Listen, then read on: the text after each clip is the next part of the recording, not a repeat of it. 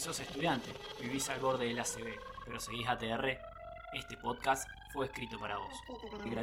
Si sos estudiante de arquitectura y no sabes si estás dormido o despierto, este podcast lo escribiste vos, lo escribiste vos. Este programa es irreal y grosero, hablamos poco de arquitectura y debido a su contenido nadie lo debe escuchar. El capítulo de hoy lleva el nombre de La Casa de Papel. Ya creo que la mayoría la han visto y muchas personas vieron tres o cuatro temporadas en medio día más o menos. No sé dónde sacaron el tiempo. Pero más o menos trata de que un misterioso hombre conocido como el profesor está planeando el mayor atraco de la historia. Entrar en la Fábrica Nacional de Moneda e imprimir 2.400 millones de euros. Para llevar a cabo este ambicioso plan, recluta un equipo de 8 personas con ciertas habilidades y que no tienen nada que perder. Este equipo requiere de 11 días de reclusión en la fábrica, durante los cuales tendrán que lidiar con un montón de quilombos que se le arman todos los días absolutamente. Para armar este plan utilizan todo tipo de información como diversos planos y por lo que se puede ver en la introducción, una maqueta detallada del edificio que quieren atracar. Dicho sea de paso, si vieron la introducción, esta maqueta está hecha por corte láser y a pesar de que a mí no me gustan las maquetas, eh, debo decir de que odiaba un poquito más hacer maquetas antes de saber que el corte láser existía. Luisa, vos tenías una anécdota muy particular sobre esto de las maquetas, ¿verdad? Sí, resulta que yo hasta quinto año no utilicé más que cartón gris. Y en realidad, claro, en tercer año conocí lo que era el cartón japonés, pero entre tercero y cuarto año mis maquetas no las hacía yo, las hacía un compañero. ¿Cuál es el cartón japonés? El cartón japonés es como el de la caja de Kellogg's, que de un lado es blanco y del otro lado ah. es eh, marrón. Ya es como blanco satinado de un lado. Claro, en realidad tiene varias, eh, eh, tiene varias em, presentaciones. Claro, algunos son, algunos son más amarillitos, más claros, y otros son tipo el cartón misionero por, por, por un lado. Claro, yo la verdad como como no me gusta hacer maquetas, sinceramente ni me preocupé por saber cuáles son los materiales. Es que claramente hay gente que le fascina hacer maqueta, entonces está todo el tiempo viendo con qué nuevos materiales hacer. yo, no era el caso. te, pone, mal esa gente. Aparte, pues yo no los entiendo. Yo, tampoco los entiendo. A la gente que le gusta. Claro, ¿vos sos team maqueta, Pablo? Sí, a mí me gusta bastante hacer maquetas. Y tengo compañeros que también les re gusta. Me acuerdo un compañero que era como el genio de las maquetas. Hacía todas sus maquetas con papel nomás. ¿Con papel? Sí, doblaba el papel. Oh, y, hacía todo, todo, todo era papel. Casi ni hacía cortes. Era origami más o menos. Era casi origami, muy capo. Y encima vos veías la maqueta, se veía tan perfecta y no, no le creías que era papel hasta que la tocabas sentías que era blandita o la levantabas era livianísima. Oh, pero acá otra, otra cuestión, ¿hacía algo más que eso? No, sí era bueno, dibujaba muy muy bien. El chico este dibuja, dibuja muy muy bien. Eh, y muy creativo también. Mirá. Eh, bueno, casate con él, ¿sabes? Lo odio. yo una vez hice una pre-entrega con una maqueta de papel, pero no era por creativa, fue por pobre. O sea, ¿viste fin de año no tenés un peso? La hice con no me acuerdo. Eh, pero yo vivía lejos de la facultad, así que tenía que ir en colectivo. Una señora me la aplastó. Muy triste, la tuve que rearmar en la facu y quedé como una crota porque se le había ido todo lo lindo. Bueno, yo hice una carpeta con cartulina, pero porque estaba en el medio del monte esa semana. No, fuera de joda, estaba en el Sausalito, googleen. Y tipo, estaba por dejar la carrera y las monjas a las que fui a visitar, porque me iba a meter a un internado de monjas o como sea que se diga, convento o lo que sea. Bueno, las monjas, otro episodio. Para, para que lo tiró así rápido. Como... Claro, las monjas me llenaban la cabeza que no, arquitectura era lo mío, que haga lo que sea por, armar esa maqueta y que me la lleve a la maqueta armada y que vuelva el viernes a clase. Bueno. Qué bueno. No te querían ni ver ahí. No, ni ver. Aplaudo. Personalmente, mi, anécdota mía de maqueta la más eh, rara fue una vez que para Morfo 2 eh, yo estaba en Saspeña, tenía que irme para Resistencia a entregar directamente. Llegaba y justo tenía la entrega. Y según yo, ah, iba a amanecer y iba a hacer la maqueta. Pero me dormí. Y mi mamá, de esas mamás, que vos le decís levantame y no te levantan porque dicen, ay no, pero nunca dormís. No. Ah, Me igual, Me levantó para el viaje y así como me levantó, Cuando agarré todo en una bolsa, metí, llevé mi bolso, la- una bolsa con los materiales y fui haciendo la maqueta en el camino en el colectivo. ¿A, a tu mamá no la metiste en la, en la bolsa por la duda? no, vos sabés que fue horrible la maqueta. Fue horrible. Eh, horrible, horrible, horrible, porque recorté con tijera. eh, no podía recortar con trincheta en el colectivo, ¿entendés?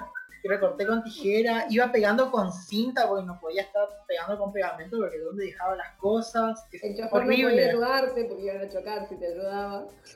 Ay, no. Yo, ¿Te daba el yo sé tiempo que. en el viaje? O sea, porque hay Sí, a veces que sí. se corta. Sí, porque son tres horas más o menos. Ah, Entonces No. llegué y cuando llegué, llegué con esa cosa horrible y les recordará, les recordará la anécdota que conté una vez de en Morfo 2 nos hacían poner todo en una mesa y decían en qué nivel estábamos. Bueno, ese día yo llegué con mi maqueta horrible hecha en el colectivo. No. Encima llegué con el bolso, estaba en la facultad con mi bolso, todo así re, re cualquier cosa. Me hiciste acordar, Pablo, hay gente que no es de la carrera que te dicen, no, dale, yo te doy una mano con la maqueta, sí, voy, no, vení, se va, me met- se va a metereré. Te juro. Y la gente Sí. te quiere ayudar y es como, no me toques la maqueta. ¿Sabes la cantidad de veces que hay gente que me dijo, bueno, te hago los arbolitos, bueno, eh, te, no, te corto estos, estos palitos, bueno, dale, y te cortan con tijera el cartón, eh, o, o los arbolitos te hacían desperdiciar la esponja vegetal, boludo, porque lo cortaban gigante o muy mal o muy feo, y es como, se da mi mate, quédate ahí, se da mi Es mate. como que No. tiene su técnica. O en sea, esa hasta lo discrepo. Me acordé Sí, justo sí. que, o sea, en todo lo demás no, pero en los arbolitos me acuerdo que no- me iba a volver mono en paisa. Entonces dije, bueno, le di un molde, más o menos cortámelos así y ahí, en esa me sirvió. Fue la única que, me- que me ayudaron de maqueta que, que salvó. Palitos No, y arbolitos. Es imposible, es- no hay chance que nos hagan hacer tantos arbolitos para paisa, ¿cómo? O sea, No, no, Ay, a mí me encanta hacer bolitos. el, el paisajista, claro. ¿Vos no te das una idea? Las gigantes que son nuestras maquetas de paisajismo. Ustedes la tienen como electiva. Y aparte la hiciste virtual. Claro. Ay, sí, en eso nos salvamos porque la maqueta de paisajismo sí era enorme, pero nos dieron la opción de hacerla virtual o hacerla eh, física pero sacarle fotos. Entonces, nada, sí, virtual, ya está. Lumion, amigo, venga a mí. Sí, no, pero encima ni siquiera era necesario hacer un recorrido virtual, entonces agarraba sectorcitos y listo. Porque si teníamos que hacer la maqueta no llegábamos. Era mucho y muy Y poco no podías pedirle ayuda a, a no arquitectos. Yo creo que lo, que lo que tienen los que estudian arquitectura es que como que priorizan la maqueta por sobre sus propias vidas, porque una vez estaba haciendo la maqueta con un compañero y estaba cortando el acetato o alguno de esos plásticos medio resbalosos y cuando estaba con la, con la regla metálica arriba del coso, se rebana un dedo, pero mal, se arranca como un centímetro de dedo más o menos. Ay, no. Lo primero que hizo, en lugar de decir preservo mi vida, fue sacar el dedo de la maqueta y gritar, la maqueta se mancha con sangre. Eh, Eso es, es literalmente Eso lo que es yo. pasa, re Casi que- pasa. Es típico. Eh, Hay un meme de eso. Después lo cuento si quieren, pero es más o menos lo, básicamente lo mismo. Ah, contale, contalo. Ah, bueno, ahí lo cuento. Eh, teníamos una entrega de, de Urba a la mañana, a las 8, la entrega final. Y en- desde la tarde le iba a meter toda la noche, pasar de largo, para meterle la entrega. Uno hacía la pieza gráfica del legajo, otro el panel, y a mí me tocó el- la maqueta, que dentro de todo era corte láser, pero me iba a volver mono porque eran millones de, de piecitas por cada piso de cada edificio, de todo un entorno, y había algunas partes que tenía que cortar. Y creo que eran las Ah. 12, ponele. Estaba medio cansado, no agarré bien la regla.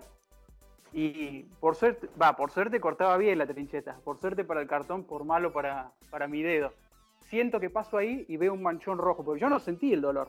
Veo un manchón rojo así en el. Ya estaba en re el- nació en el dolor. Después veo con detalle y el dedo, como para que se dé una idea, me había quedado como la punta de una lengua de una serpiente, dividido en dos. Ay, No. La uña, la uña ni siquiera se frenó. Fue como ¿Qué una manteca. Directamente quedó. ¿Y ¿Cómo está tu dedo ahora? Era- quedó bien. Ah, des- después cuento el proceso. Después mandás fotos. dedo Suban al. Instagram.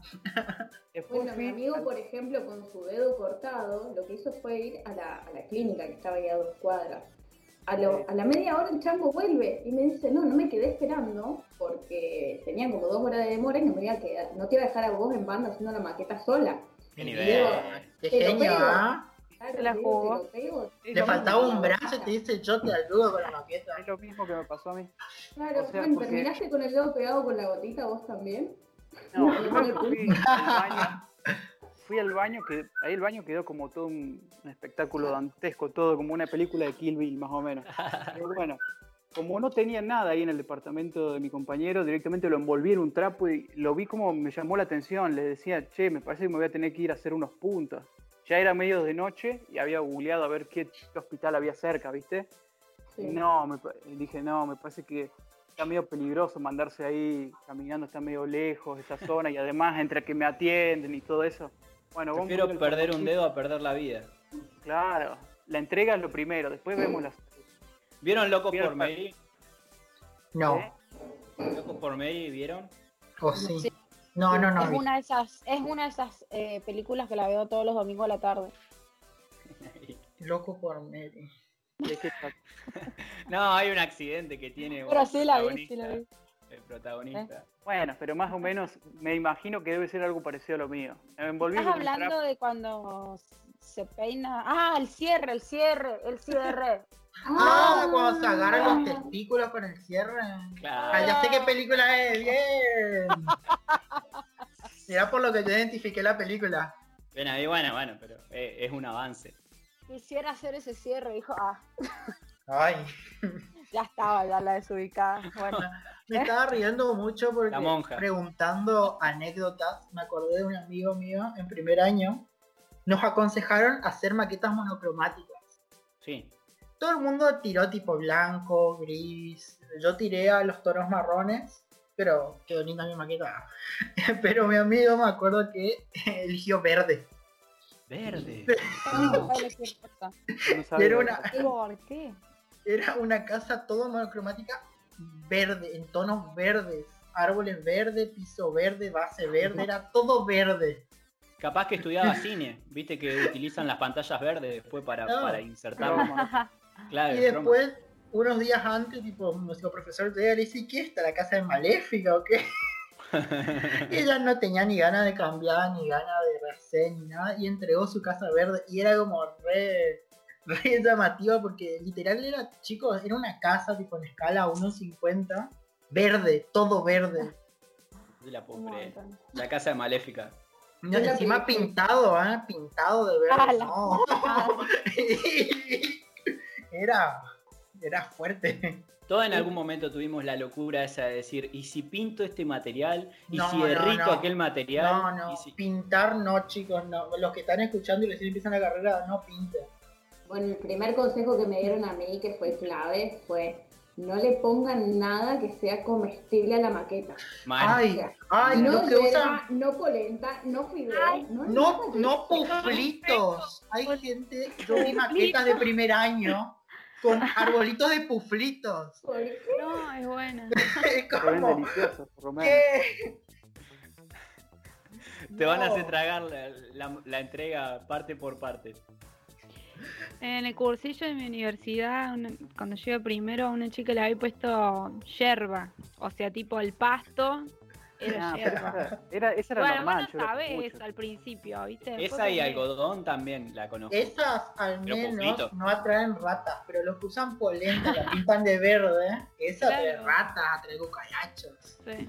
Yo he visto ese, yo vi polenta, puflito, bueno, hierba, y después vi gente que hacía las piscinas, tipo hacía el hueco de la piscina y les ponía gelatina. Nah, A, ese- Ah, a ese, lo a ese notás. nivel, a ese Es nivel ya ven, No. estaban haciendo un postre. Degrada, no. La crema chantilly para la nieve de Chaco. La nieve. No, pero sí hay, hay, hay gente que, bueno, las primeras maquetas supongo que para las que no saben, eh, agarran y se la inventan. Quieren inventar cosas, quieren practicar. Yo las primeras las pintaba igual, pero era al Hay final de la secundaria y principio de la facultad.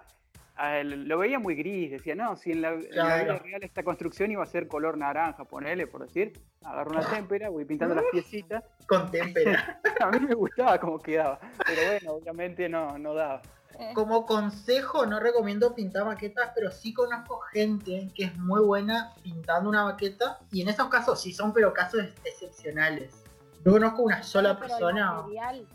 Ah, No, no, no, con cartón, todo pintando. Hasta el chabón pintaba hasta con témpera. Es una admiración le tengo al flaquito si me está escuchando. Eh, para Historia 3 hizo la casa de la cascada. Para En maqueta escala. para historia. Claro, maqueta. Sí, nosotros tenemos que hacer historia maqueta. Y hizo la casa de la cascada en escala con todos los pisos desmontables. Ah, bueno, cursaba Y esa estaba- materia sola nada más. En Y esa. estaba todo pintada adentro y afuera, pero estaba muy bien pintada. Era un capo, menos.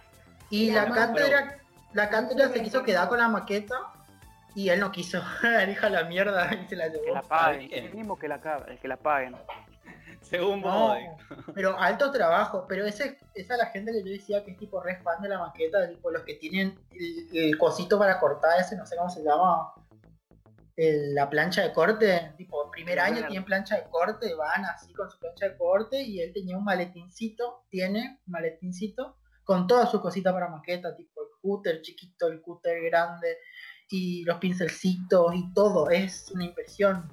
Ah, Eh, pregunta. a ¿Ustedes otro qué nivel. opinan de los que esta la hice una sola vez? No, a mí me gustó cómo quedó. Que imprimen la textura. La No me gusta. A Espera. menos que lo pero- haga bi- bien, bien, bien, bien, bien. Yo lo hice solo para, o sea, yo imprimí porque eran unas rejas muy complicadas y que hacían al diseño, entonces imprimimos en un acetato, tiene otro nombre el, el- el papel, que no es papel, que es un plástico, y después recortamos las tiras y las pegamos, entonces quedaba como, Ah, yo imprimí por impresora 3D. Bueno, bueno, nos vamos. Sorry, Gar. Es otra Eso- cosa.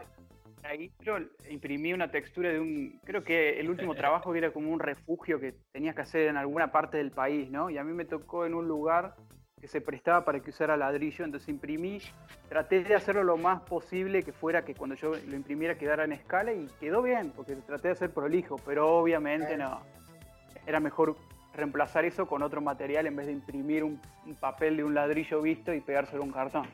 Claro, el tema es si vos querés hacer que sea realista, se te va a hacer complejo porque podés imprimir para simular un realismo, eh, pero para eso tenés que hacer unas cositas más, por ejemplo, imprimís tu, papel de, de ladrillo en una hoja texturada o agarrás y le das un poco de textura, eh, viste cuando, cuando le das tipo la textura de la moneda que le rayás del otro lado y así. Sí, Si querés hacerlo realista, el, te- el uso o el hecho de trabajar en monocromo en una maqueta es justamente para no ir al realismo, sino ir al monocromo y a lo que es más abstracto, para que se abstraiga, que se abstraiga totalmente los demás elementos y nos concentremos en las formas. Bueno, yo una vez me abstraje tanto, pero tanto de la- del, del material, que dije, no, bueno, esta escuelita de cuarto año eh, le clavé todo un cartón ciego como si fuera un muro de 40 centímetros. Como que los profesores cuando miraron la maqueta dijeron, esta piba no le puso ventanas a la escuela, pobre los nenes adentro. Y no, fue que no me había dado el tiempo, o sea, no me iba a poner a hacerle los agujeritos Claro. lo de la, de la piel si, si después esa maqueta le iba a rebollar. Imagínate, una entrega cada dos semanas, no había manera. Sí, Claro, era complicado. volumétrica. Claro. Claro. Chicos, Perdón, yo necesito comentar. No hay chance la cantidad de plata que nos estamos ahorrando gracias a la virtualidad. Yo no puedo Sí, es creer. muchísima. Gracias. Muchísima. la puerta cada, cada semana para una materia. Ahora podemos comer. La cantidad de plotters que se están fundiendo. Un minuto de silencio. Sí, Eso pero es pará, cierto, ¿eh? Porque, Eso es cierto. yo, yo me ahorré la Es tesis muy y la cierto. presenté online. Imagínate, creo que ahorré 15 lucas, 16 lucas. Sí, muchísimo. Pero lo que dijo ella es muy cierto. A ver, yo cuando vine a, mis- a la ciudad acá y vi tantas fotocopiadoras cerradas, qué feo. Bueno, cada uno con su realidad. A mí me toca gastar, a ellos les toca vender. Solamente. Sí. Que hagan un Mira, yo lo de puedo ellos, ¿qué querés que te entender. A las fotocopiadoras las puedo entender, pero, viste, por ejemplo, voy a tirar nombres de marcas, Pixel y todas esas que venden materiales, qué sé yo, un cartoncito muy caro, en esas sí. Y no Mira, justificaba, claro. Pero yo, hablando de maquetas y hablando de Pixel, necesito contar mi peor anécdota con las maquetas. Ah, Tengo hecha la cruz desde entonces. Eh, me atrasaron un corte láser como 10 horas, si no fueron más. Eh, ¿Qué tuve día dos era? para... ¿Eh? ¿Qué día era? ¿Un vi- ¿Un viernes, un sábado, un domingo? La entrega, claramente. No importa que semana. No, me atrasaron muchas horas, 10 horas mínimo. El asunto es que tuve dos horas para armar mi maqueta, que era un conjunto de viviendas de 8 pisos. Em, yo eh, creo que en el primer podcast conté mi experiencia de que yo estaba armando la maqueta, que era un corte láser, con mi compañera puteándome en todos los idiomas y yo armando la casita que un piso eran 3 centímetros y era, fue horrible. Eh, lo armamos en dos horas, quedó hermosa, pero claro, el corte láser, si no lo arma, el que lo cono el que hizo el corte láser, no se puede armar, porque es un Claro. rompecabezas que estar, o sea, vos nada más entendés tu plancha, nadie más. Peor, peor que un rompecabezas porque es en 3D, no en 2D. Tenés razón, bueno, y tuve que armar ese corte láser en dos horas con mi compañera que no entendía nada, tipo, sé que muchas paredes quedaron en pisos donde no debían estar, pero la maqueta quedó como, como el render por lo menos. Pero fue por culpa de Pixel que me atrasaron mucho, mucho, mucho, mucho, mucho. Y también tardaron una, una bocha en hacerme un presupuesto. O sea, los odio. Y ya de antes yo los odiaba. Y encima me cobraron una bocha de plata. No, no, no, no, no. Bueno, bueno, basta, porque yo después tengo que poner pip cada vez que nombras la Claro, empresa. podrían ser ¿A cuál? los A Pixel. No la conozco a Pixel. ¿De Córdoba?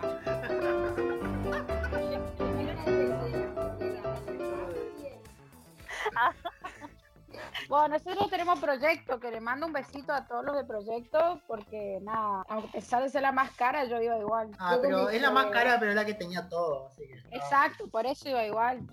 Yo con mis proveedores tenía la mejor de las relaciones. Yo vivía justo enfrente de una librería que era mayorista. Y si bien, los, o sea, onda, el valor de la compra mayorista era muy alto, a mí me hacían ese, ese precio, digamos, porque era la vecina de enfrente y cada vez que se quedaban los chicos y las chicas laburando, me pedían hielo a mí. Entonces, piba, o sea, Si salimos del contexto, parece que estás hablando de droga. sí. Y los, pro- los Y era cartón chico, no era del otro tipo de cartón. o sea, Está más caro que la droga los materiales de, de- para hacer maquetas, así que más o Yo menos. igual hace años que yo no gasto en maquetas, la verdad. Porque aprendimos ya con mi grupito a ir a los tachos de basura y sacar las maquetas viejas. De la lo de- demás, desarmábamos, listos, el cartón para... Tiré cartón hace poco.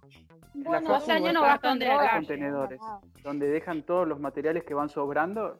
Yo de ahí, viste, las Yo maquetas que vas haciendo en el proceso, que no tienen mucho valor, de ahí sacábamos Claro. los cartones, de las cajas esas que los alumnos tiraban los, los restos.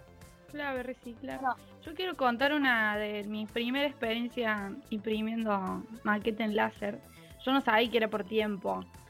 Eh, o sea, estaba con una compañera. Y mandamos a imprimir eh, una textura en ladrillo. Y era una plancha enorme de, de cartón. Y bueno, le dijimos, bueno, ¿para cuándo estaba? Ok, listo. Quedamos. Cuando lo fuimos a buscar, nos salió re caro. O sea, nos queríamos morir porque es por tiempo que te cobran y no sabíamos. Y bueno, ahora la, la tenemos en venta. por si alguien la quiere. Porque nos quedó, encima, encima nos sobró y como que está en venta. Si alguien le quiere, Fue una Eh, inversión casi. creo que está en Manda unos fotos. 20 encima. O al menos, debe estar en 50. Estaba Bueno, entre eh. imprimir a láser o comprar un terreno y bueno, decidí hacer la maqueta. Ven ahí la de tenerla en venta, sí. Eu, estaba por comentar, hay ge- en las entregas finales te das cuenta quiénes son el ploret- plo- eh, proletariado. Proletariado. A tiempo, digo. Estúpido. Eh, por, por los materiales, chabón. Hay gente, bueno, hay un, hay un cartón que no es cartón, es como un plástico que tiene un relleno en el medio y tiene otro plástico que es blanco. Sí. Mira. ¿cómo se llama? Algo Sí, ya así, sé. o son no acuerdo. millonarios. Hay Lifan, gente ¿no? que tiene, Sí, Polifan creo que se llama. tiene un nombre más complejo que eso. No solo Sí, el es Foamboard. otro nombre. Sí, Foamboard. Foamboard. En tercer año unas chabonas hicieron las eh, la maqueta de la casita en ese material y les pregunté cuánto les salió y creo que les había salido cuatro veces más que mi maqueta. Y fue como, ¡Ah! ¿qué gastaste tanto? Ay, es que quedaba lindo. Lo vas a tirar usaban-. Y dicho y hecho, fueron, la tiraron, después yo fui y Sí, pero igual hay, hay profes que se dejan llevar por eso. Claro, yo vi que usaban melamina de la cara, como cristales, o sea, como cosas más caras que incluso que las que comprarías en una librería. Hay algunas maquetas que se ve que le invierten un buen presupuesto también. Esperen, ¿qué era la melamina? La melamina es como una madera finita, claro. para que se den una idea. Yo- es. Es MDF, la Yo he visto, yo he visto chaboncitos llevar las sierritas, tipo esas que son mínimas, y cortar, cortar maderitas y maderitas y maderitas, y hacían tipo la maqueta de madera balsa entera. Y yo quedaba en plan de, oh my god, este, este chabón gastó lo que yo gasto en un mes de alquiler, comida, la carrera, en una maqueta de corrección. Chicos, es clave el foam board, o sea, el material del medio de las, de las dos plaquitas que es más dura, es lo mismo que las bandejitas de fiambre. O sea, Es eso, es la esto. bandejita de carne y reutilicémosla, tirámosle a todos los vecinos del edificio y nos ahorramos unos morlacos. Vamos, vamos a No. googlear. O si no compras la. Nosotros hacíamos eso para algunas materias, comprábamos en el mayorista de plástico los combos de bandejitas esas de telgopor. Sí, Porque en algunas maquetas monocromáticas quedan muy lindos. Sí, las hace prolijita. Sí, aparte vienen sin la marca, después no dice Claro. la marca de la carne y eso que queda un poco feo. ¿no? Acá no aparecía por atrás La mancha de sangre del oso buco, Ah. claro. el olor, olor a pollo, olor a pollo podrido. Qué paso. Ay, yo tengo una anécdota de maqueta Venden esas bandejitas. Ay, contá, contá, me encanta.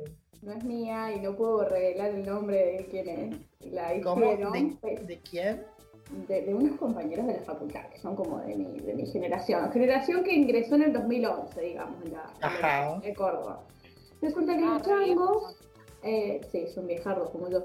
Eh, los changos consiguieron un cartón que lo encontraron en la calle, era un cartón grande, Ah. mezclados con los cartones de grandes dimensiones. Y dijeron, deci- decidieron utilizarlo para una maqueta de entorno de, de urbanismo. ¿Qué pasó? Cuando la tuvieron adentro un par de días a la maqueta se dieron cuenta que la maqueta tenía olor. ¿Qué pasó? Ay, no. Ese cartón había sido la cama de alguien que, que vivía en la calle, que no tenía casa. Le habían No. sacado la cama de Ay, no, hermano. o sea, tuvieron que convivir con la maqueta que tenía muy feo y encima con esa carga moral de que le habían robado el colchón a alguien. Era como a una persona que lo único que tenía era ese cartón, le sacaron el cartón. Sí, realmente, no sé. No. Mínimamente llevarle el guiso al mediodía, amigo. Oh my God. ¿Te imaginás pasando, yendo con la maqueta para la facu que te digan, eh, devolveme la cama? Claro, Ay, no. Diciendo, no te des vuelta, no te des vuelta, no te des vuelta. Pero ver, Bueno, sabe que hay una anécdota acá que nos manda nuestro amigo Mati, cascar, arroba cascarrabia-28, un amigo de Luisa, y nos dice, mis colegas detallaban sus maquetas con circuito, que simulaba luminarias que encendían y apagaban las luces, relieves impresos en 3D, bla, bla, bla. Y yo tuve que usar cajitas profilácticos para armar arbolitos porque me quedé sin cartón fino. no. Sponsoré esta maqueta. Bueno, Tulipán. compraba profiláctico por lo menos. Vamos, vamos a destacarlo. la basura, capaz, no sé. No sé si compraba, ¿no? Porque él, él Se lo robaba el tipo que se dejó la cama tirada, claro. Trabajaba en un telo, dijo. es ansioso, chito. Esa ese, anécdota que tiene lucecitas y todo eso me hizo acordar. Las odio, odio esas maquetas. Soy esa No. gente. gente No, Pero no la gente, no, las maquetas son horribles. No, no, no, no, no. Yo le ponía luces a las Ah, mías. Pero, Ah, Pero- con tristeza. sí, no, yo tuve, yo tuve una entrega con lucecita, pero después fui y rompí la maqueta porque nadie brilla más que yo. Ah, ah, Ese chiste, chabón, recién ¿no? Anda con perfil bajo. eh, no sé, había que tenemos que hacer una- unas casitas de investigación. O sea, la maqueta era de investigación, no eran nuestros proyectos. Y era uno en 50, tipo, eran muy grandes las maquetas. Tenían el tamaño de mi mesa, más o menos. Eh, no sé para qué pedían tanto. El asunto es que cayó un grupo de dos, de dos tipitos que le hicieron luces, le hicieron hasta las luces de la vereda, adentro, afuera, la escalera. Era hermosa, chicos. Mi maqueta estaba toda manchada con sangre porque nunca fui buena para hacer maquetas. A mí no me gusta porque los foquitos esos rompen toda la escala. Bueno, No, depende cómo te las arreglás. Bueno, pero a menos que tengan los LED así súper mínimos, que te cumplan con la escala. eh, no sé. Hay muy Ah. pocos casos también que son buenas. Son chiquitos, andan bien. En una sola maqueta usé LED, pero era una maqueta en una escala 1 en 10, porque era para un stand de. Teníamos que diseñar muebles para un stand de una marca. Entonces teníamos, poníamos luces LED para tipo los mueblecitos y cosas así, pero ahí respetaba la escala. Claro. Le da nivel a luz, me imagino. Yo nunca lo usé, pero me imagino que quien lleva luz ya es como que está en otro Es muy flashero. Ya está es. Tiempo Ya- lo terminó. tipo de cosas. Jamás nunca me sobró tiempo para nada. Juro. Nosotros la llevamos Ay. para una preentrega y ganamos puntos. Ah, Después en ah. la entrega no fue mal, pero bueno. Me acordé de una anécdota, pero ahí están ustedes, creerme o no creerme. Y en el público, creer o no creer. Porque justamente. Nah, pero no podés empezar así, eh. Ya, En esta- la maqueta un Me parece chamuyo, No. pero bueno, a ver. No, porque yo hice esa maqueta, no, no la maqueta entera, sino la maqueta del mueble principal. Yo la hice estando sonámbulo. ¿No te acuerdas del proceso, digamos? No, no, no. Yo fui, me acosté, me acosté. Me- en, una, en una silla me acosté así, cucharita, y cerré los ojos. Y le dije, levántenme en dos horas. Cuando abro los ojos, eran las 11 del mediodía, ya habían pasado como 10 horas, y me levanté enojadísimo. Enojadísimo, le grité a mis compañeros, ¿cómo mierda no me levantaron? No se dan cuenta que no vamos a llegar. la, la, la, la, la, la". Y todos me miraron con una cara que no entendían nada. Y le digo, ¿y ahora la maqueta qué hacemos? Si la maqueta está hecha, Pablo, vos la hiciste. Qué nivel. No. Y, y yo, ¿cómo que yo la hice? Y sí, sí, fuiste, te acostaste un ratito, te levantaste y viniste a terminarla. Era como Sí, el eso te- duende de los zapatos. eso te. Sí, Eso yo sí le he escrito dormido a mi ex y no me acordaba el otro día. No. No, eso es borracho. directamente, Dormido está y ebrio son confundido con cosas todo. diferentes. No, pero posta yo no me acuerdo nada. Según ellos, yo fui, me acosté y así como me acosté me levanté. Y hice toda la maqueta con cara de orto.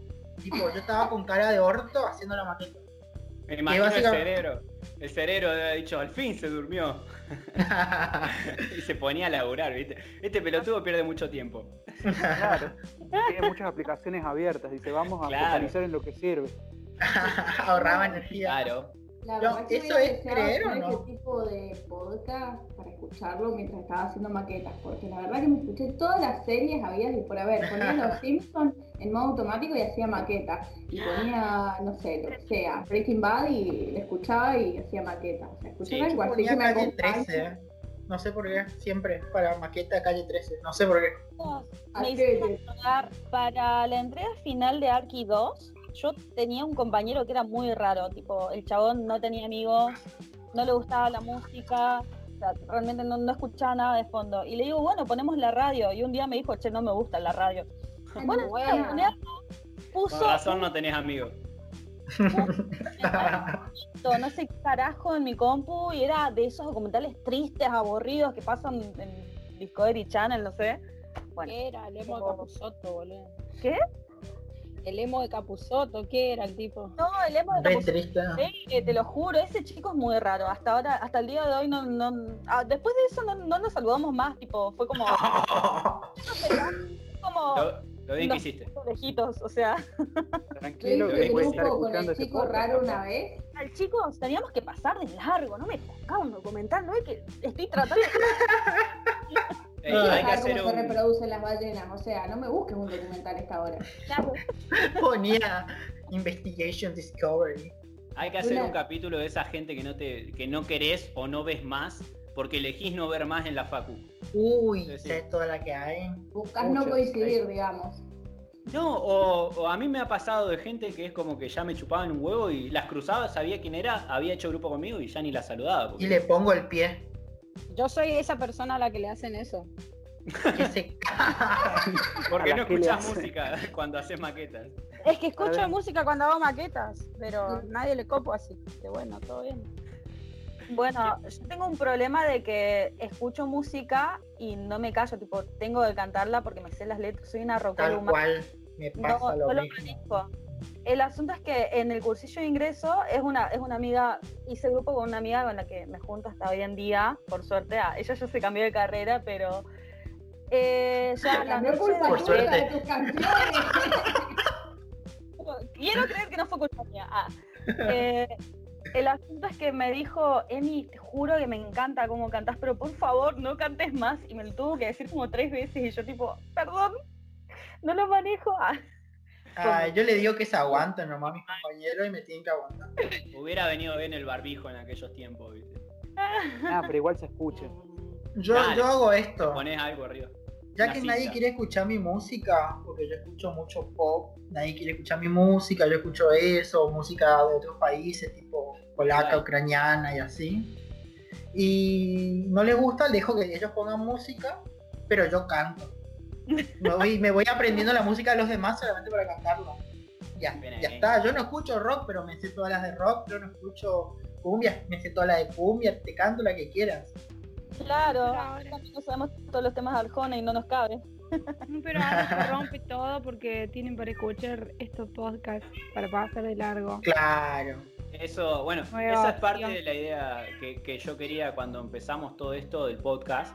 Y me había imaginado que el proyecto mute en transmisiones en vivo, por ejemplo, cuando la gente tenga que pasar de largo. Entonces decir, qué bonito sería pasar de largo escuchando a gente hablar de arquitectura, pero no hablar de, de cómo es la composición de la planta de Renculjas, sino hablar de decir, che, pará, si yo me corté un dedo, eh, otro también se cortó un dedo, eh, y, y estar tomando una birrita como está haciendo Belén ahora, ¿viste?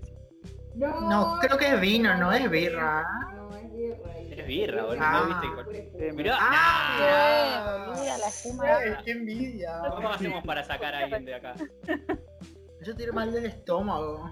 Qué mejor. Ah, eso pasa cuando te pones grande. Sí, Apa. es que uno, uno empieza a ponerse viejo, empieza a doler las articulaciones, tener do- dolor de panza. ¿Qué edad tenés, Pablo?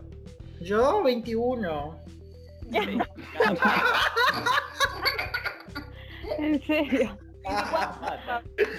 Yo no cumplo más. Bueno, Se después de los detuvo, el reloj se 21, detuvo. ¿cuántos años pasaron? Ah, eh, 4. Ah, Ah, bien. está bien. La pierna. Ah, pero está bien. Bueno, sí, veo que todos pensamos que te conservás menos Belén, pero no hay problema. No, no, igual yo sé que no me conservo. Estoy re baqueteado, yo soy como esa, hablando de las maquetas, soy como esa maqueta que al chabón no le importa la maqueta, va en el colectivo y la deja tipo a un costadito, que se haga mierda nomás. Uy, Así yo tengo, tengo anécdota de maqueta en colectivo, chicos. Uy, La primera contá, vez que te contá. te arriba un colectivo. Y el, A, el A2 era en esa época, mira que soy grande. Eh, en aquella época me subo al colectivo con la mega maqueta de no sé qué era. Era gigante. Era de esas que tienen un millón de, de, de arbolitos y entorno y qué sé yo. Curva o paisa. Claro, algo por el estilo tenía que haber sido. Y me subo al colectivo, no el colectivo tan, pero tan hasta que no sé qué palabras puedo decir y qué palabras no puedo decir. Iba muy lleno el colectivo. Hasta los. Iba una señora muy, muy viejita con el, con el bastón enfrente mío. Ah, Me dice la señora, ¿querés el asiento? O sea, para darle pena a una persona que no puede caminar, No. chicos. Tierno. Eh, digo, no, ¿cómo le voy a quitar el asiento, señora? Y me dice, ¿querés que te lleve la maqueta? Ay, mi vida, la la adoro, la adoré. Ay, un amor, chicos, espero que siga viva que haya sobrevivido. Espero que esté escuchando el podcast, señora. Le mandamos un saludo. Tiene un pedacito de tu título, tiene esa señora. Un saludo a toda esa gente que le da el asiento a la gente que está cargada. Sí. Bueno, pará, porque justo la que acaba de hablar, Emi, eh, hoy decía que a ella no le gusta que le toquen las maquetas y eh, nuestra amiga también, eh, arroba creaciones Carol, nos dice, Lo único que puedo decir es que a lo largo de la carrera tuve un ayudante con las maquetas. Mi hermana, que siendo contadora, las hacía más prolijas que yo. Así que bueno, ya saben que si necesitan maquetear pueden adoptar a un contador. Mi hermana no me ayudó en nada. ¿no? Habría que hacer una sección en el Instagram de que diga Familiares esclavizados. de lo que estamos baqueteados, de que la gente nos comparta una foto del año de ingreso en la facultad y una foto. Oh. Parece mágico. ¿Cómo no mierda la facultad? Es terrible. No, pero yo, no, a mí no me consumió, yo la consumí, tengo 22 kilos más, así que yo consumí la facultad. ¿Vieron esos videos de tipo timelapse que te dicen sacándose una selfie durante 20 años? Lo hacemos más tranqui. Sacándose una selfie diaria durante toda la cursada, desde el día 1 que entró el cursillo y hasta el día en que se reciba. Ahí vamos a ver los achaques del tiempo. Eh, a mí Sí. me fue bien. A mí me fue bien con esa. Yo era, yo era más fiero. Ah, Era Más. fiero. Más. Me fui- Siempre optimista. se me fue acomodando la cara. digo. No, aprendí a reírme más. Vos sabés Ah. que al principio era muy mal llevado y después de tantas idas y vueltas, eh, va, me cagaste la anécdota, Belén. Belén acaba de mandar una foto de Mita de, gran- de joven y ahora de grande. eh, y ya está, no quiero contar más nada. Ah, nuestra, nuestra panelista Flor Testoste, ahí Cata me va a decir cómo es el apellido. De historia. Gracias. Nos escribe, dice, "Eh, a mí me pasó llevarla de costado y chocarme una pared mientras caminaba. No hace falta quedar como aclaro, yo agrego que debe haber quedado como Pablo. Ay, ¿cómo? Pará, no, me- no entendí. quedó mejor que antes, Pablo. Ruth Cristaldo nos comenta, entré a final de tercero, llevaba mis cuantos días sin dormir y dejé para lo último la maqueta. La hice hora antes de la entrega. Cuando llego a la Facu, miro mi maqueta y la de mis compañeros y todo estaba fuera de escala. Era el doble de altura, pero coincidía en planta. No sabía dónde meterme. Mi vida, ese era el audio que yo tenía. Me estás jodiendo. Sí, me dijo que agarró y quiso esconder la maqueta y no, porque tenía que entregarla sí o sí. Y ella no entendía, porque decía, no es tan alta mi ma- no es tan alta mi casa, ¿por qué hay tanta diferencia? Viste que dice que, que los delfines duermen con la mitad del cerebro despierto. Ajá. Bueno, esta chica empezó la maqueta despierta y la terminó dormida. O sea que la planta la empezó bien, pero la terminó con mala escala. Güey, pero eso va pasando, ¿eh? Yo sé que ya para el final de- del trabajo ya estoy re zombie. Pues, volviendo con esa maqueta que armé dormido, la siguiente escala de esa maqueta era una maqueta uno en uno del mueble. Uno, Güey. ¿cómo? Claro, había que hacer el mueble básicamente. Claro. Y, Una, una silla de papel. y era como, ay, ¿cómo gastamos con esa maqueta? La Maqueta entre comillas. Es un prototipo ya directamente. Es que sí, porque había que armarla, era todo de madera. Y, enci- y ahí aprendimos algo muy valioso. Que aunque todo el mundo proponía, ay, vamos a reciclar pallets, vamos a reciclar rollos de cable, de lo que sea. Nosotros reciclamos posta, después no te coincide nada, porque todo está, las maderas están todo deformadas por la humedad, por el exterior. No te coincide nada.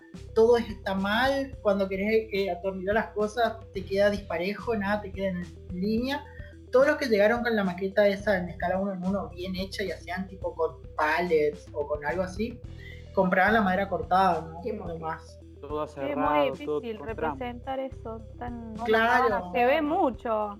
Entonces tenés que... Es difícil. Elegí bien también con qué lo vas a hacer. Nosotros hicimos un tacho de basura y aún así sabés que no llegamos. Era un lindo tacho de basura igual, ¿eh? No llegamos, eh, tenía rueditas, estábamos a 6, 7 cuadros de la facu y lo fuimos empujando porque era un tacho grande. Eh, porque tenía un árbol en el medio. rueditas, digamos.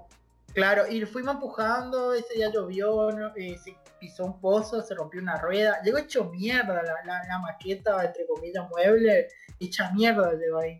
Tengo Si no era una por- anécdota de lluvias, pero antes quiero hacer una mención a las Arqui 4 de la FAU que te hacen hacer maquetas de hormigón.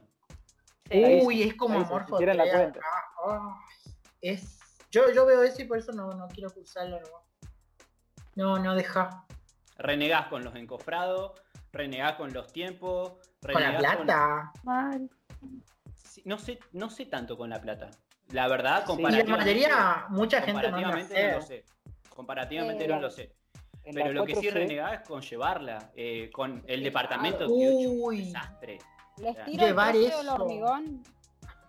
¿Cómo? Les Claro, tiro y el lo... precio del hormigón. No, pero aparte de estirar, tenés que hacer la No, maqueta les dos semanas tiro. antes. Metro Les digo el precio. precio del hormigón. ¿Cuánto está? El metro cuadrado, el metro cúbico hormigón H17 está a 10 mil pesos.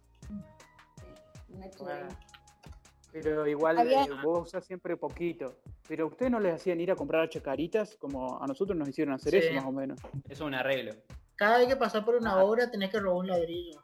Y ahí te vas armando tu casa con el paso de los años. Yo A mí pedí me- Hay un un mito- molón de tergopor en una obra y los changos se, se ocuparon y me dieron uno y medio. Estaban medio rotitos que no lo iban a usar. ¿viste? Re sirve para moldear esas cosas Claro. de cueva.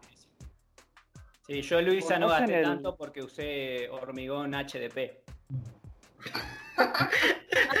Agarrá, esta no, tiene una página tipo chistes malos de Pichu o Pachu, ¿viste? Los va reciclando, Y claro. lo peor, y lo- eh, yo todavía me acuerdo el chiste que no entendiste, que, que vos estabas hablando en el capítulo, hace dos o tres capítulos, que dijiste que un amigo tuyo era del interior de Chaco, y yo te dije que era de la A, porque de Chaco partís a la mitad y la A está en el medio, está en el interior de la palabra. Ah, ese no, ese Y vos no. me dijiste- Malo, ese ni. Y vos dijiste, ¿qué?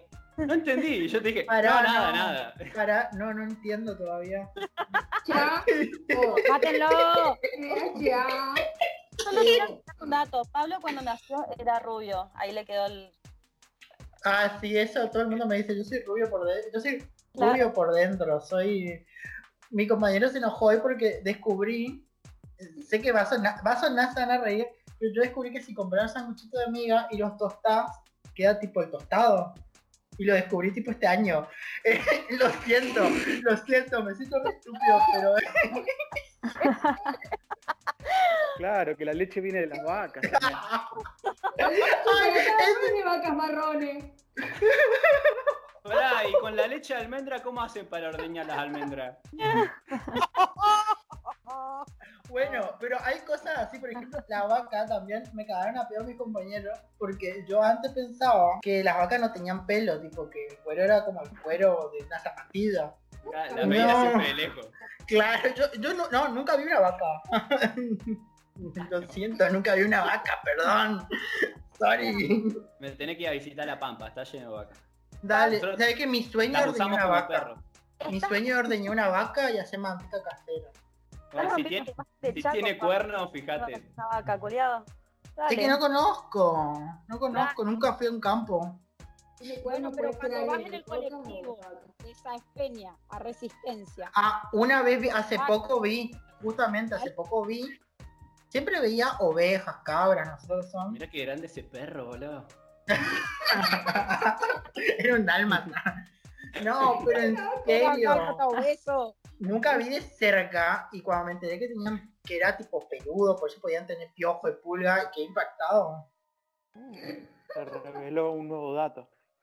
Sí. Ah, no, pero la de, lo- la de los tostados me mató a mí, eh. No, es Era- que La pregunta es, ¿qué creías que eras antes? ¿Qué era lo, lo que era antes? No preocupaba.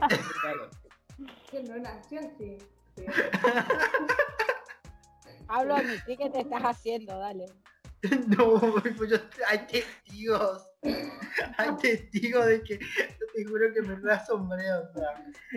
Sí, pero te juro que yo pienso ahora por qué nunca La lo razoné. ¿Por qué nunca lo razoné antes? No lo sé. No sé por qué no lo razoné. Hay cosas como que no conectan nomás. Bueno, es como cuando lees eh, técnicas de respiración y se, se- se te desactiva la respiración automática. Así. Igual. Igual, igual. Che, acá tengo una que les va a gustar. Dice, esta, esta es de las que tiraron al, al Instagram, pero no, no me dijeron quién fue. Y dice, Arki 2B, FAUT, 24 horas, preentrega final. Los de limpieza me tiraron a la basura mi maqueta uno en 100 y uno en 50. Ay, no. Sabía que estaba fiera, pero no para que piensen que era basura. Sí. Encima mi- en mi ataque de histeria les pregunté, chicos, ¿ustedes la vieron? Y me dijeron que no. Cara dura. Vaciaron la bolsa negra porque casi me da algo y mis dos maquetas tenían media luna y café. Desde ese día odio a la Ay, gente. no. Hace dos años pasó eso. Viste que había gente que dejaba maquetas abajo de una escalera. Sí. Bueno, ahí ya me acuerdo haber visto que escribieron en Parcialito que se armó un quilombo porque había mucha gente que dejaba una maqueta ya para entrega y se la habían tirado en una limpieza que hicieron. Después no sé cómo quedó el tema. Pero ¿por qué la No, abandonan nada. a la maqueta? Eh, La bueno, Ahora como viene- un hijo. es que no ¿cómo te la puedes llevar. tu hijo? La, la tenés que llevar al baño, si va al baño la lleva al baño, Claro. hombre la deja arriba del urinal, Si comes es un la tostado, te la adentro. llevas a comer el tostado. Claro. Quédate abajo de la escalera que papá mañana viene de nuevo a cursar. Imagínate. Por fea que sea, las maquetas son como los hijos, por fea que sea, por mal que te Tenés salga, que dar por- la cara por eso. Vos la hiciste. Por vos. que sea Son un hijo de- vos la hiciste. son un hijo de 2 por, dos por 1 de, de Telgopor que es re incómodo de llevar, entonces uno lo deja ahí abajo de la escalera. Entiendo que al día siguiente lo viene a recoger, digamos. Entonces, Ay, bueno, no. se ve que fue de fin de semana para el otro que hubo una masacre de maqueta. Llegando tarde con mi compañera llevábamos tres maquetas. Yo llevaba la estructura, que es pura varilla. Cruzando la calle se me cae. Imagínate, juntando las varillas en medio de la calle, auto Ay, esperando, no. viento, fue lo peor. Qué feo. Encima Me ya una llegaba. tristeza, boludo. Ya llegaba. Escucho historias así de gente que se le rompe la maqueta un ratito antes y me da una tristeza, así una angustia, una presión en el pecho. No, no, es muy feo. Eh, vamos a hacer un pequeño cierre para Luisa que se tiene que ir. Luisa, ¿querés dejarnos alguna conclusión? Eh, no, hoy paso. ¿Te gusta hacer maquetas a vos? No. Lo odio, lo odio profundamente. Lo único que voy a decir es que desde que descubrí que al Tano tampoco le sale hacer maquetas ni le gusta hacer maquetas, ya lo considero un igual. Y a, y a Belén también, ¿eh? No le gusta. Pero para Belén siempre fue una igual. Una Pará, maqueta. Escuchá, ¿qué, qué hiciste Belén para no hacer maquetas en tesis? Hice una tesis de investigación para no tener que hacer maqueta. O sea, a este punto llegué de rebuscármela. Dije, no tengo compañeros que me hagan la maqueta. Tengo que agarrar algo que no tenga que hacer maqueta. Te hago un libraco, pero no me hagas hacer maqueta. Es lo mejor que puedo haber hecho. Lo odio la maqueta. Luisa, te dejamos, te abandonamos. Un besito. Éxito, Chau, chau. chongo. Chao. ¿Cuál chongo, boludo? Dale. Dice, fue en primero, estaba haciendo mi maqueta y como que me había quedado un poco fiera. Entonces la dejé a un costado. Como veía que no llegaba, la agarré con cinta, le pinché un poco y por lo menos llegué a la promoción. Tan fea no creo que debe haber estado. Me imagino, porque para empincharlo un poco, ahora me asusta lo de la cinta. Que haya tenido que usar cinta para arreglarla me asusta. La, la cinta de papel tiene que quedar escondida, pero si, si no se ve. Capaz es transparente. No, porque Sí. brilla, queda medio raro. Yo, por ejemplo, cuando Cinta empecé acá en la, la facu, que nos hacían dibujar a mano, me compré una cinta para planos que es transparente y tiene otra textura. Está bastante buena para usar. Ah, mira. Se llama- acá la vendían como cinta mágica. Oh, con ese nombre. No Ah, sé, bueno. No sé. Bueno. Claro, por eso demoré más tiempo en, en recibirme, porque No no, tenía mágica. mágica. ¿Cómo esa famosa cinta? Eso me está faltando ahora. No llegás a tu entrega, probás con cinta mágica, arregla todo. Cinta mágica, nadie Tu se- novia te dejó, compra cinta te- mágica, pegala a vos. Que digo, en librería Hogwarts las compras. Ya que está pasando por Con 300p te, te la mandan en lechuza. Yo dejo, dejo un consejo clave para mí, para, para quienes están empezando a hacer maquetas con Unipo- Unipox o con cualquiera de esos pegamentos universales, por si me censuran, es que cuando lo dejan abierto, que están pegoteando toda la maqueta, meterlo adentro de una taza en vertical, entonces no sigue saliendo solito. Eso yo lo aprendí. Claro. creo. Sino que te queda como la chanchada de, de pegote cada vez que lo usas. Sí. Se te Después te sentás en eso moco y medio el raro. pantalón. Sí, que Sí. recuerda ciertas situaciones incómodas del moco. ese, pero bueno. Bueno, ¿qué pegamento recomiendan para hacer maquetas? Unipox o Uhu, A ver, eh, Supra. Supra si es Bond también. cartón, si es caro, o sea, si Supravón, Supravón es lo económico entre Uju y ah, Unipox. Si son Hola, prolijos, Poxirran a mí me encanta usar. Aparte, pero tenés que- pero tenés que ser-. Pero tenés que ser prolijo porque si no queda el hilo verde, las marcas verdes y todo. Y como decís vos, Sí, es un re viaje, es toda una experiencia hacer la maqueta. Eh, verde quedaste vos. Sí. Ah, de- después quiere estar conservado. Si hace Ah. maqueta con Poxirran desde el 2012 ¿Quién, más o menos. quién no, quién no hacía, quién, quién mientras hacía la maqueta no puso un poco de Poxirran en una bolsa y inhaló? No, no, hablo por ti. Más rico el monoambiente de 10 metros Pero, cuadrados, quiera o no lo inhalar. Cuidado, después tengo que cortar eso. No, pero eh, hacerle pip en Poxirran. No, no, no voy a cortar Y en todo. todas las marcas que empezamos a nombrar, Supravo, Nuju, todo, mete pi porque empezamos a nombrar hasta que no, no garpen, acá no hay que hacer publicidad gratis. Sí, sí, eso, hay, hay que empezar a buscar eh, gente que nos Sponsor. Porque somos una manga de pobre acá. La gotita. La gotita tenés que saberla. La Yo soy muy malo con gotita. Para los que son cartones sí te convienen los pegamentos universales, pero para los que son plásticos te convienen esos tipo la gotita, la gotita fairy y eso, porque no dejan manchas. Si vos lo pones en Claro. cartón te deja un manchón oscuro que no. A menos que se te pegue la piel a la maqueta y si te deja, no, la, la- te deja la mano, te deja lo- Tenés que elegir entre el epidermis y la maqueta. Le- ¿Les pasó pegarse, pegado. les pasó quedarse así pegados? No como los perros. eh, ustedes mientras. ¡Ah!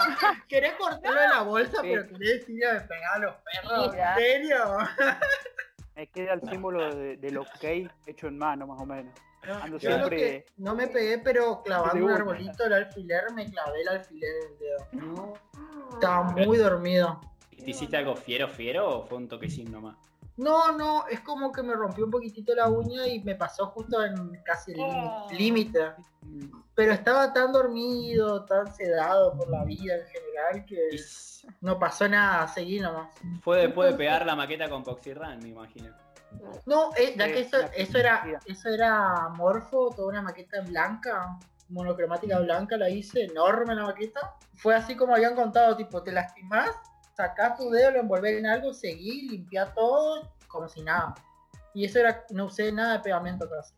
Era casi todo. importante, chicos, para, para están empezando a hacer maquetas. Vayan a ponerse la vacuna antitetánica. Ay, sí, chico. Así como se van a Este- cortar. Estén estén vacunados. Los chequeos médicos Sí. y vacúnense. Y contra la rabia porque de vez en cuando quieren morder a sus compañeros.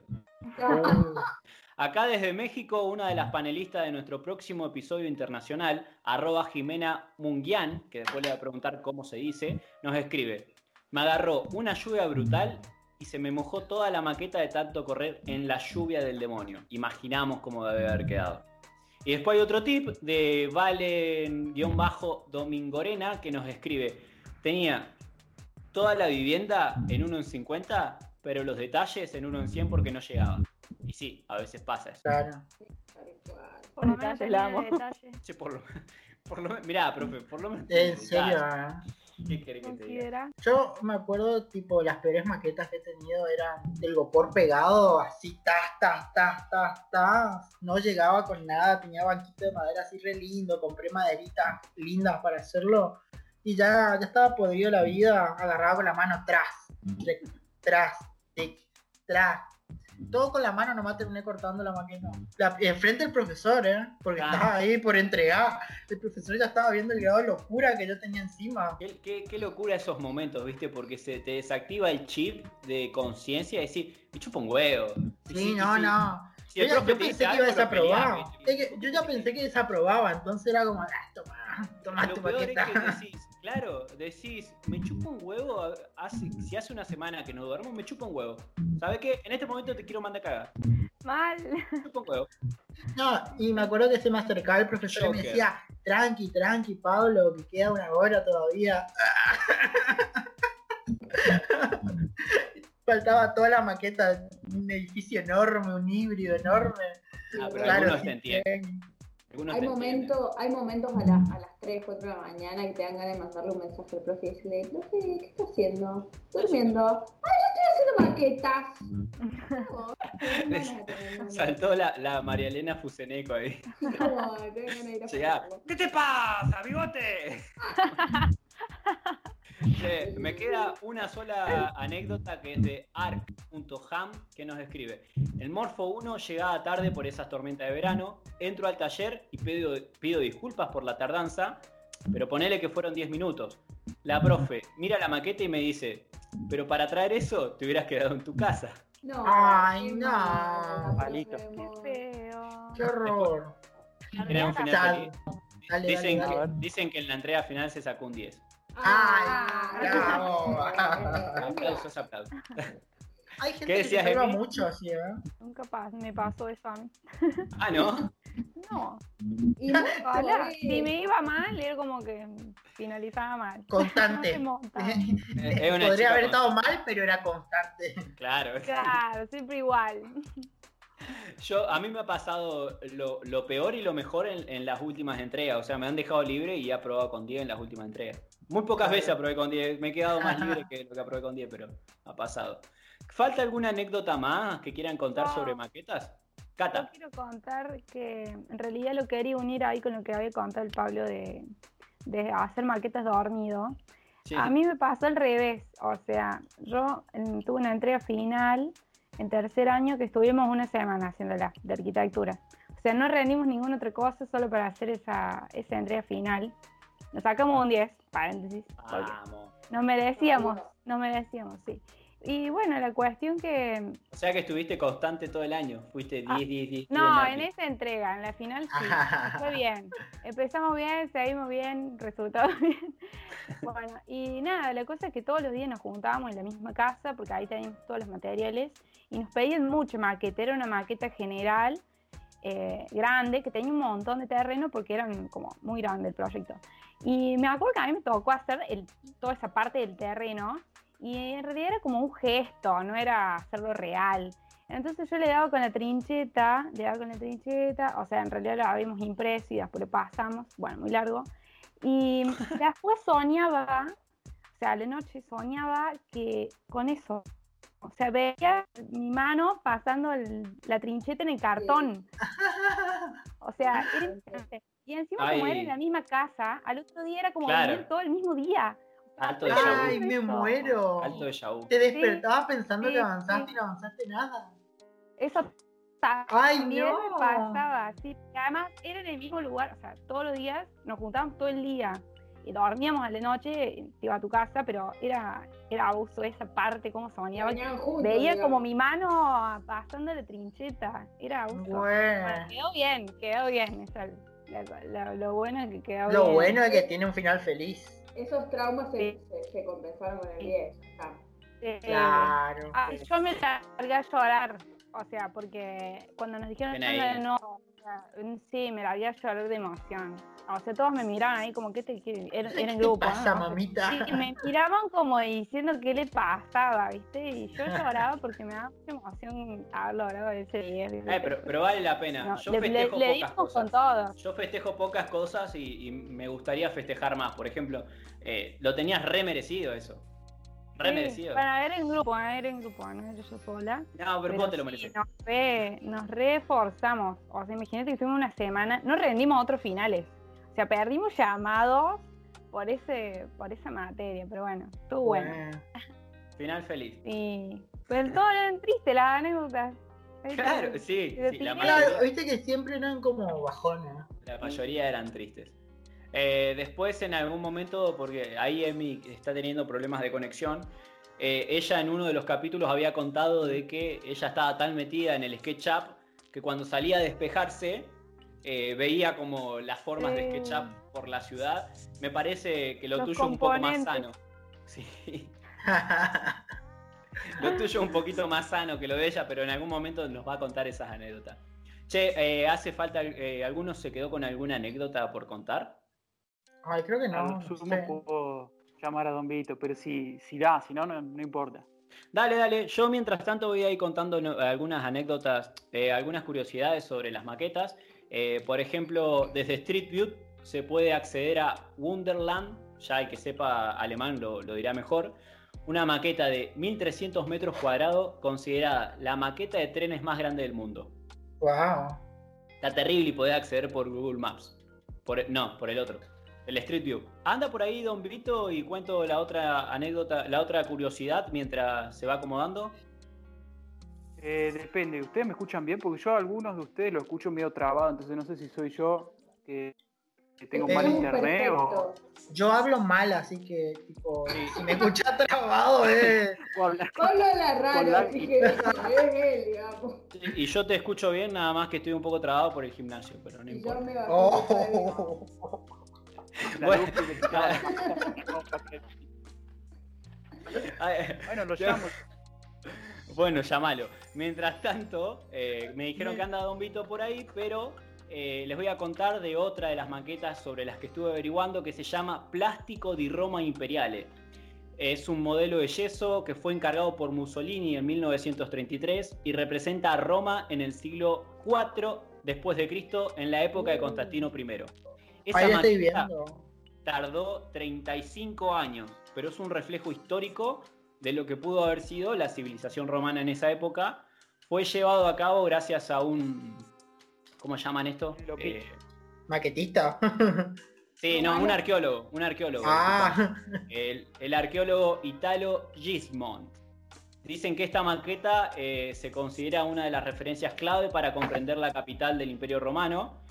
Eh, tiene 17 metros de lado y fue utilizada por Riley Scott para algunas escenas de la cinta Gladiador. es increíble. ¿La estás googleando? Impresionante. Sí, sí, sí, la es vi. impresionante. ¿Sabes en qué me hace pensar? En la, en la serie que subieron hace poco a Netflix de Nueva York, No. que habla una comediante, una, no sé si no es una comediante, es una escritora, y ella camina en una maqueta de Nueva York y tiene todos los edificios. es Me estás jodiendo, Rick. Wow. No, Eh, la dejamos en los comentarios. la dejamos en los comentarios, sí, porque Vamos a dejar todo Alto laburo. Son terribles, terribles, terribles. Y también tengo entendido que hay otra de, de México, me parece, pero esa no busqué información. Bueno, 25 años, murió con la se fue.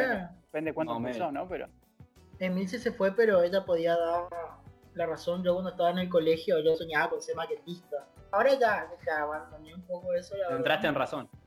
Más o menos. No, porque es como que empezaba a ver que no, medio que me gusta, sí, pero no, no sé si desempeñaría mi vida haciendo eso. No me gusta tanto la representación como, como otras ramas, capaz. Bueno, ¿cómo anda, Don Vito? ¿Está por ahí usted? sí, eh, no, no. Te están llamando ahí, ahí viene. Sí, que hay que hacer el cierre. Señor, ¿por qué insulta tanto? Sí, no, estamos en vivo. Imagínate cuando estemos en vivo. ¿Se escucha? ¿O cómo anda, Don Vito? ¿Todo bien? Los quiero molto. Come va tutto? Sí, no, eh, hace un ratito teníamos micrófono abierto, así que se escuchó bastante que nos quiere. ¿Al- ¿Alguien habla italiano de acá? Yo. Pablo, ¿no? Per ormai. Hablale en italiano a Don Vito, a ver, a ver cómo anda el italiano. Una vai? mentira. Io, io non parlo l'italiano, io parlo una mescla di lingua. Italiano, Ah, spagnolo. È un po' in- inventato per me, per- na- nadie me entiende. inventato però- per me. Io tengo un'aneddota di macchetta. Può contare? ¿Puede contar? ¿Puede contar? puede, puede. Io vi ho fatto una macchetta spettacolare, perché la macchetta che hacía yo, la de antes, eran totalmente migliori. En un momento, Oh, cuando io, claro, quando io voy caminando por la strada, una, devo admitir una strada pericolosa, si me acerca un signore de antifaz e de traje de presidiario me dice, eh amico, ¿tenés hora? Yo le digo, no, no tengo reloj. Allora me dice, oh, dame il cellulare. Io le digo, Pero, eh, eh, claro, ¿en qué año estaba? si mette il cellulare, mi falta uno, unos 40 anni. Oh, oh, oh, dame tu maqueta, dame tu maqueta. E punta con la Iba a la desaprobar. maqueta. Chiaro, e si va correndo, ascolta il finale. Llego il residente alla facoltà e vedo che il professore andava presumendo una maqueta che l'aveva ve- riconosciuta. Era No. una maqueta che mi aveva provato. Figlio di puttana. Claro, era una puttana la puttanón que lo parió. Bueno, En bueno. un momento, eh, Muy buena, e Pippo, muy buena la quando anécdota. c'era necesario. Eh, Es que había una mafia, hay una mafia organizzata de maquete plano. Uno no podía denunciar a la policía porque estaban tutto, tutto entrelazato. Eran la banda de los Le Corbu. Era un lugar de lo de Corvo. salió una- a eso se dedicaba, no era droga, no era plata No, negro, eran Ma- maquetas lo que traficaban. Era un negozio. E quello era tutta l'anedota. E al finale, se chiedi, e cantaré eh, 15 secondi di Bella Ciao. Eh, bueno, bueno, yo, usted cante que yo después hago el cierre, despreocúpese. Ahí va. Vivo acqua, la parte che lo insulté, por favore, cortala perché Comincia. no... Don Mincha, Don Vito. Quedo como un mentiroso. No, no, cortamos, despreocúpese. La gente no, non si tiene che enterare. A ver, eh, la busco perché io sono italiano però non mi sé la letra. Está bien, imagine, imagine que... Claro, la pero imagínate cuando nosotros seamos viejos, nos van a hacer cantar cumbia en argentino. Cantate bueno, la de Laura. abuelo, abuelo, cantate la de Laura. Chiaro. Ahí va. Una mattina mi son svegliato. Oh bella ciao, bella ciao, bella ciao, ciao, ciao. Una mattina mi son svegliato e ho trovato l'invasor. Esto fue Ando Croquisando, el capítulo de La Casa de Papel. No olvides seguirnos en nuestras redes, que la vamos a dejar debajo de los comentarios. Y nos vemos la semana que viene con el capítulo internacional.